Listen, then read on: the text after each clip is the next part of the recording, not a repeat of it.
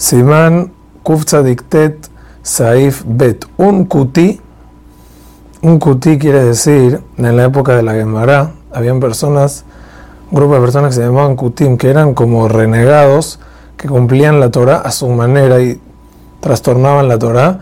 Hoy en día es considerado como un goy y no suma para Zimon. Hazak u Aruch.